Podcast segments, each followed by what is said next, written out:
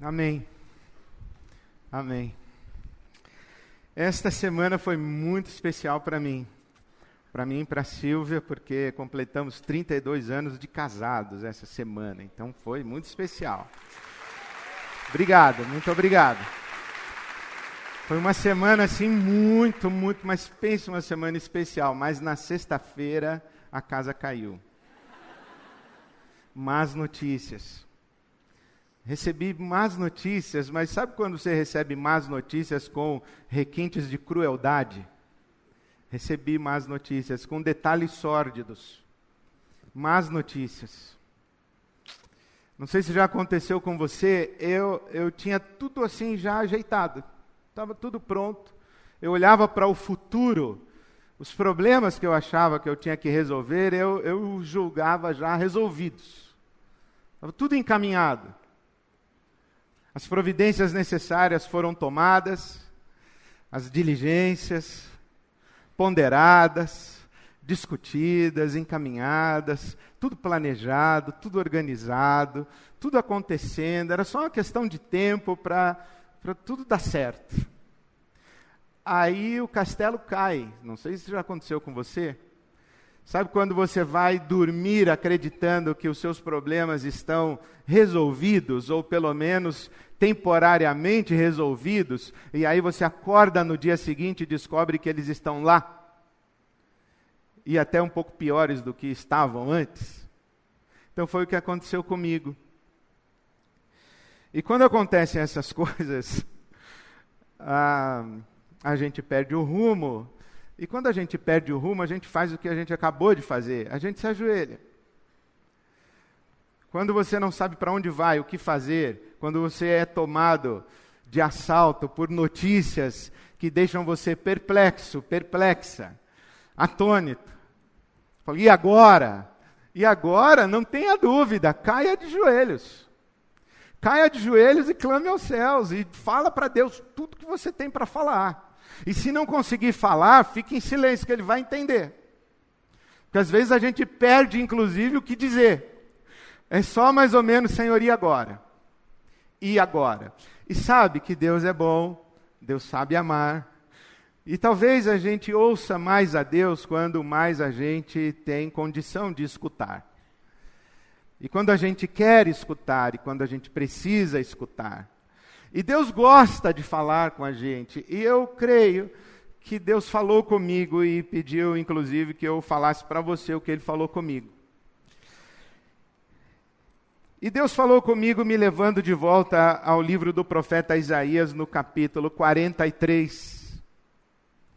O livro do profeta Isaías, o capítulo 43, encontra o povo de Deus, o povo de Israel, espalhado, porque o reino do norte, sabe que Israel se dividiu, né? Reino do norte, reino do sul. Então, reino do norte, a Assíria, o império assírio, que tinha Nínive como capital, a Assíria passou o carro em cima do reino do norte, espalhou todo mundo, o reino estava disperso, destruído. E o reino do sul, as duas tribos do reino do sul, estavam no cativeiro na Babilônia. Então você imagina, você é o povo de Deus, mas você está no cativeiro num país estrangeiro, você é um povo de Deus, com promessas maravilhosas de Deus, mas você está escravizado numa terra estranha. E aí chega o capítulo 43 de Isaías para esse povo que tem Jerusalém destruída, Jerusalém no chão, a cidade completamente aniquilada. Aí vem a palavra de Deus pelo profeta Isaías para o seu povo. E o capítulo 43 da profecia de Isaías é a palavra de Deus para você e para mim hoje à noite. Deus diz assim para nós: Agora assim diz o Senhor, aquele que o criou, ó Jacó. Tem alguém que chama Jacó aqui? Nenhum Jacó. Um Jacó. Tem um Jacó. Mas pode colocar o seu nome. Assim diz o Senhor, aquele que o criou, Ed René. Pode colocar o seu nome, porque você foi criado por Deus também. Assim diz o Senhor, aquele que o criou, aquele que o formou. Assim diz o Senhor: não tenha medo, não tema, pois eu não somente criei você, mas eu resgatei você. Eu chamei você pelo seu nome. Você é meu. Você é minha, diz o Senhor para você. Quando você atravessar as águas, eu estarei com você. Quando você atravessar os rios, eles não encobrirão você. Quando você andar através do fogo, não se queimará, as chamas não deixarão você em brasas. Pois eu sou o Senhor, o seu Deus, o seu santo, o seu salvador. Dou o Egito como resgate para livrá-lo, a Etiópia e Seba como em troca de você. Visto que você é precioso, é preciosa e honrada à minha vista, e que eu amo tanto você, darei homens em seu lugar, darei nações em troca da sua vida. Isaías 43, 5. Não tenha medo, pois eu estou com você. Do Oriente trarei os seus filhos, e do Ocidente ajuntarei você. Direi ao norte: entregue-os, e ao sul, não os retenha. De longe tragam os meus filhos, e dos confins da terra as minhas filhas, todo o que é chamado pelo meu nome, e quem a quem criei para a minha glória, a quem eu formei. Isaías 43, o versículo 10. Vocês, vocês, vocês são minhas testemunhas, declara o Senhor, e meu servo, a quem escolhi, para que vocês saibam e creiam em mim e entendam que eu sou Deus. Antes de mim, nenhum Deus se formou. Depois de mim, nenhum outro haverá. E eu mesmo, eu, eu sou o Senhor e além de mim não há Salvador algum. Eu revelei, salvei e anunciei. Eu e não outro Deus estrangeiro entre vocês. Vocês são testemunhas de que eu sou Deus, declara o Senhor. Desde os dias mais antigos eu sou. Não há quem possa livrar alguém da minha mão. Agindo eu, quem o impedirá? Agindo eu, quem o impedirá? Sabe que algumas expressões da palavra de Deus são como como refrões que a gente pode repetir em vários momentos da nossa vida, ou até mesmo a cada momento da nossa vida. Por exemplo, o Senhor é bom e a sua misericórdia dura para sempre. Se os dias são maus, diga: o Senhor é bom e a sua misericórdia dura para sempre. Se os dias são bons e você tem motivo de alegria e gratidão, diga: o Senhor é bom e a sua misericórdia dura para sempre. Alguém me ensinou uma vez a recitar o Salmo 23, usando como refrão: Porque tu estás comigo. Nada me faltará, porque tu estás comigo. Guia-me pelas veredas da justiça, porque tu estás comigo. Refrigera minha alma, porque tu estás comigo. Leva-me e conduze-me a pastos verdes, porque tu estás comigo. Ainda que eu atravesse o vale da sombra da morte, não tenho medo de nada, porque tu estás comigo. Algumas expressões da palavra de Deus a gente pode colocar em, em cada momento. E esta de Isaías 43, o versículo 13: Agindo eu, quem o impedirá? É uma delas. É uma expressão para a gente lembrar todo dia. Assim como Romanos 8: Se Deus é por nós, quem será contra nós? Agindo eu, quem o impedirá? Ninguém. Quando Deus age, ninguém pode deter a sua mão. E Deus veio e segredou isso ao meu coração de novo, dizendo: Não tenha medo, meu filho. Eu criei você, eu redimi você, você é meu. Eu chamei você pelo seu nome, eu conheço você pelo seu nome. Não tenha medo. Pode ser que você tenha que passar pelas águas, pelos rios, pode ser que você passe pelo fogo, mas eu serei contigo. Não tenha medo. Eu te amo. Você é valioso e precioso para mim. Não tenha medo. E não se precipite.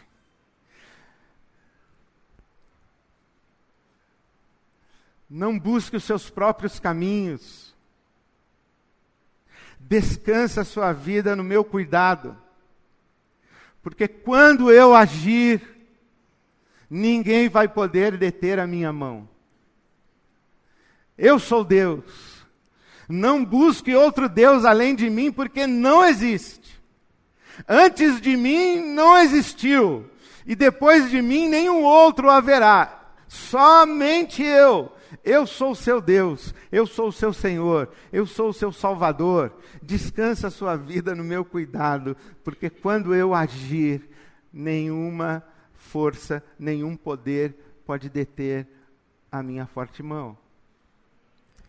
E eu lembrei de quantas vezes na Bíblia Sagrada uma voz deve ter petulantemente perguntado a Deus: e agora? E agora, Deus, como é que o Senhor vai sair dessa situação? Por exemplo, quando o primeiro casal cedeu à tentação da serpente. E agora? E agora eu vou suscitar um descendente da mulher e vou esmagar a cabeça da serpente. Mas e agora que a maldade se alastrou?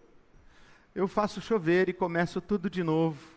Eu separo uma família de um justo e começo de novo. Esse momento foi tão especial na Bíblia Sagrada, em que a maldade estava tão alastrada pelo mundo de Deus, que a Bíblia chega a dizer que Deus se arrependeu de nos ter criado. E agora? E agora eu começo de novo, eu faço uma outra criação. Mas o dilúvio não resolveu. A humanidade se juntou, alguém disse: os céus estão contra nós, os céus nos julgaram. Vamos subir aos céus e vamos pegar esse poder que está lá nos céus e vamos pegar para nós. E agora, Deus, o que é que o Senhor vai fazer? A humanidade toda está contra o Senhor, fazendo uma torre para chegar até em cima. Falar, ah, a humanidade não consegue usurpar o poder que é meu e pertence somente a mim. Por isso eu divido as nações, eu multiplico, eu, eu confundo as línguas. E há uma grande dispersão, aí a gente tem Babel. E agora, Deus, o Senhor não queria só uma família, o Senhor não queria a unidade da humanidade em comunhão com o Senhor? E agora? Agora são muitas nações. Eu vou fazer uma nação. Eu vou fazer uma nação e através dessa nação eu vou abençoar todas as famílias da terra e vou congregar todas as famílias da terra novamente em unidade. E como é que o Senhor vai fazer isso? Eu vou usar um homem chamado Abraão. Mas ele é casado com uma mulher estéril. Falei, não tem problema, eu dou um filho a ela. E então Abraão tem um filho chamado Isaac. E Isaac se casa com uma mulher chamada Rebeca. E Rebeca é estéril. E agora, Deus, não tem problema, eu dou um filho a ela também. Agindo eu, quem o impedirá? E Isaac e Rebeca têm um filho chamado Jacó, que se casa com uma mulher chamada Raquel. E Raquel é estéril.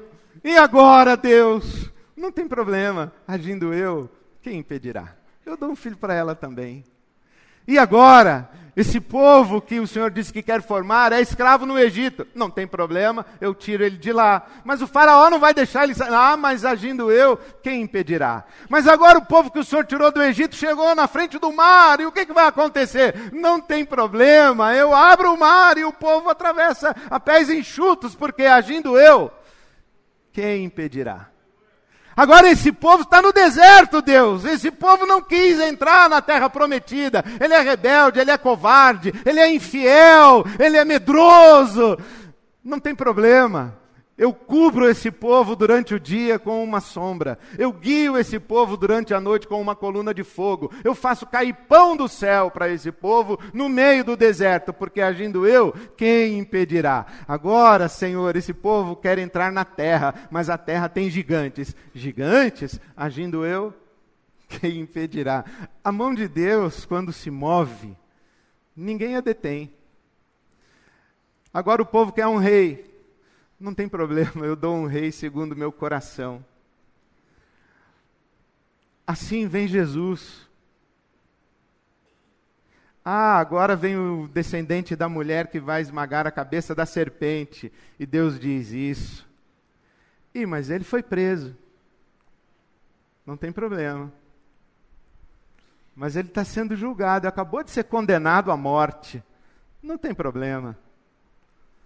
Ele está sendo crucificado, não tem problema. Morreu, não tem problema. Agindo eu, ninguém impede. Eu levanto da morte. Agindo eu, ninguém pode impedir.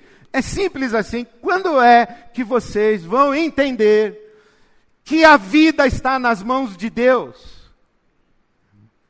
Que não somos nós quem decidimos a nossa vida, o nosso futuro que nós somos vulneráveis e a vida tem tantas variáveis e que escapam do nosso controle. Nós não temos sabedoria, discernimento, competência, capacidade, poder, autoridade para controlar todas as variáveis para que o futuro seja exatamente como nós gostaríamos que fosse. Mas não precisamos ter tudo isso nas mãos, porque quem tem tudo isso nas mãos é Deus e somente Deus.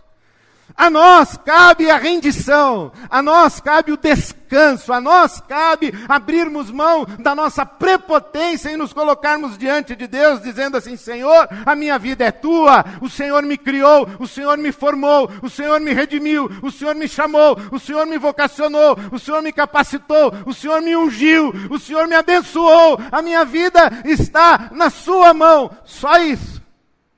E agora Deus faz o que Ele quiser da nossa vida.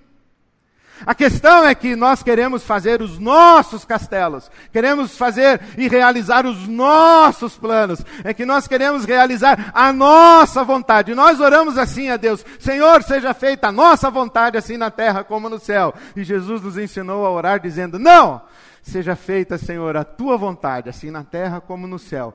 E se você é uma pessoa que está comprometida a viver para a glória de Deus e está de joelhos dizendo: Senhor, a minha vida é tua. Eu vivo para fazer, para, não para fazer qualquer outra coisa senão a tua vontade. Foi assim que Jesus disse para nós: A minha comida e a minha bebida é fazer a vontade daquele que me enviou. Assim o salmista ensinou para nós. Deleita-te no Senhor, e Ele concederá o desejo do seu coração. Deleita-te no Senhor e Ele concederá o desejo do teu coração. Não é assim, deleita-te no desejo do teu coração e fica enchendo o saco do Senhor. Desculpa. Senhor. Deleita-te no Senhor e Ele vai cuidar de você. Ele vai cuidar do seu futuro. E quando Deus agir, ninguém vai poder impedir. Quando Ele quiser agir, ninguém vai poder impedir. Eu não sei se você cria imagens para a sua relação com Deus e que intimidade você tem com Deus, eu crio as minhas. Para mim, Deus é aquele senhorzão de barba branca, sentadão no trono, geral no controle. Está lá. Quietão. Coçando a barba, olhando tudo. Cara de pai. Pai que ama. Com lágrimas nos olhos. Recebendo orações e súplicas. Mas está lá sentadão.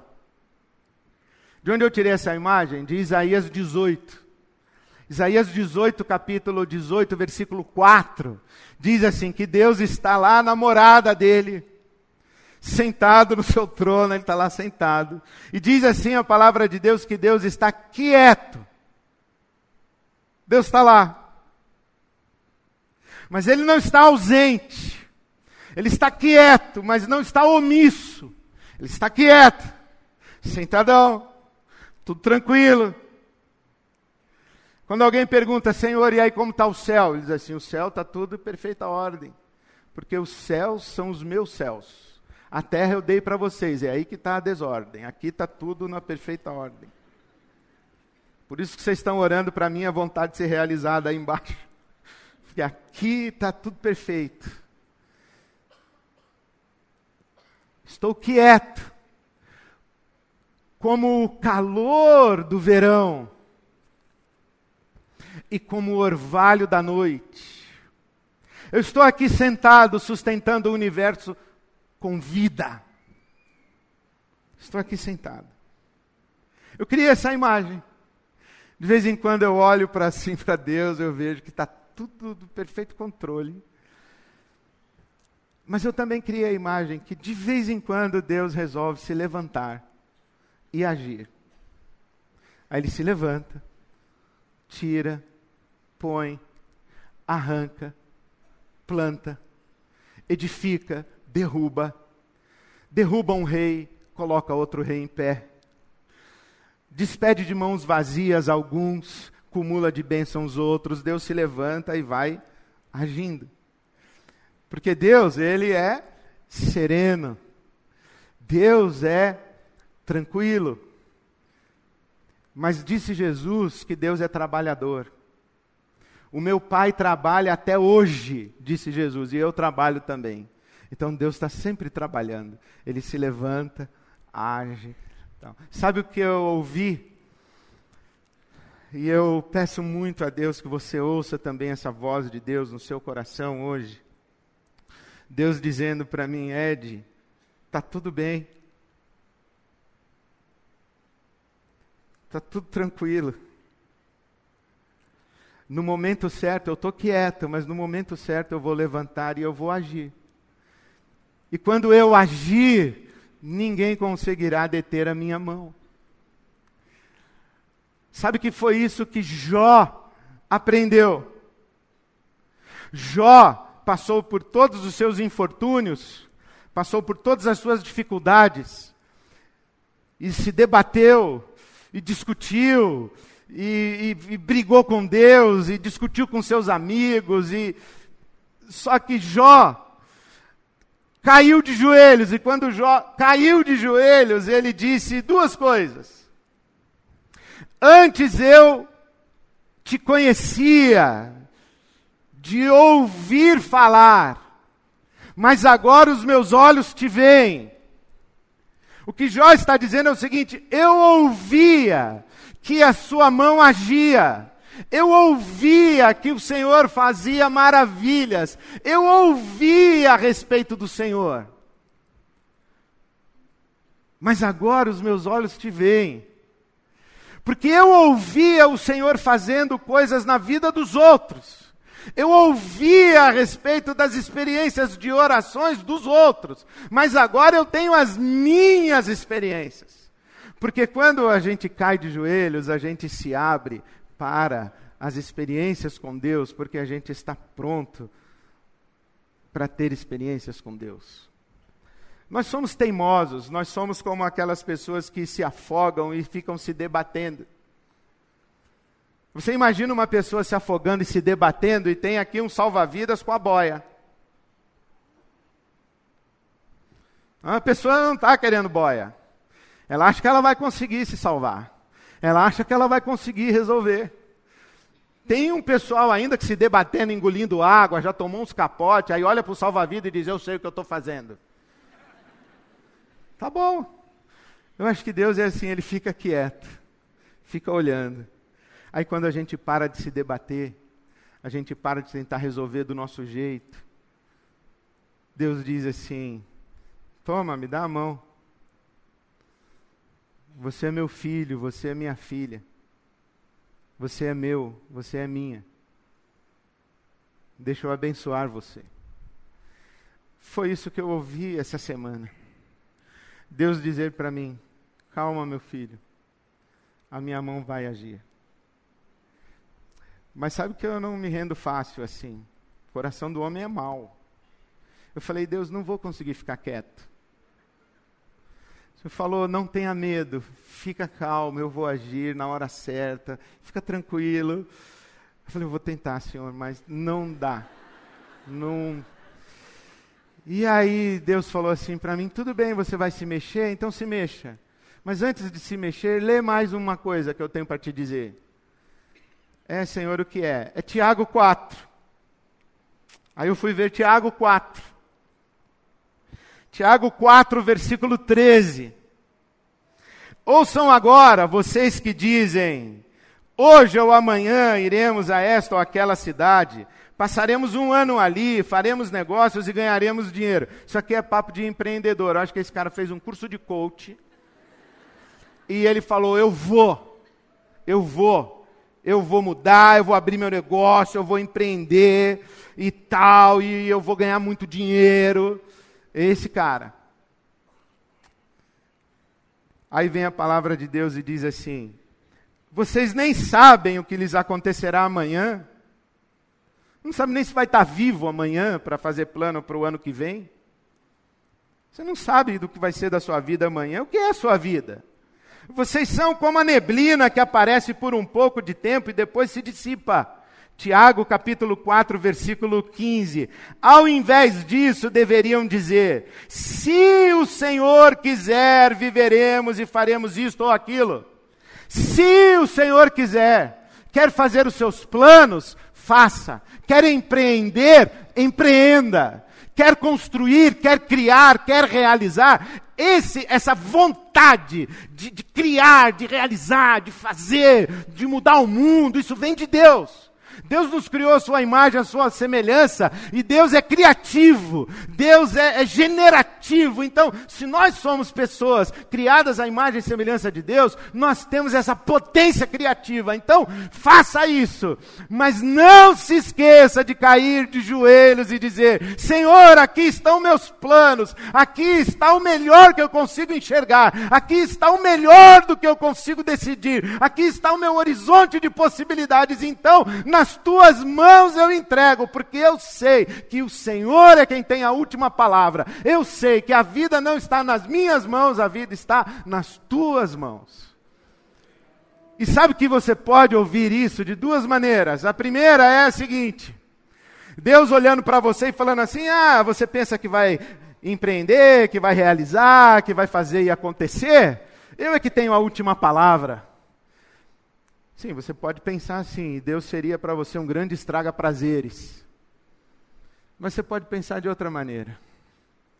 Porque foi como eu ouvi Deus falar comigo. Meu filho, as notícias que você recebeu não são as últimas. Eu tenho a última palavra. As notícias que fizeram seus castelos desmoronarem, elas não são as últimas. Eu tenho as últimas notícias. Lembra dos discípulos no caminho de Emaús, tristes? Jesus andando com eles pergunta: Por que vocês estão tristes? E eles dizem: Ué, Você não sabe o que aconteceu em Jerusalém? Que Jesus morreu? Você não sabe as últimas notícias? Aí você imagina Jesus olhando para eles dizendo: Vocês estão atrasados, essa aí, essas aí são as penúltimas notícias.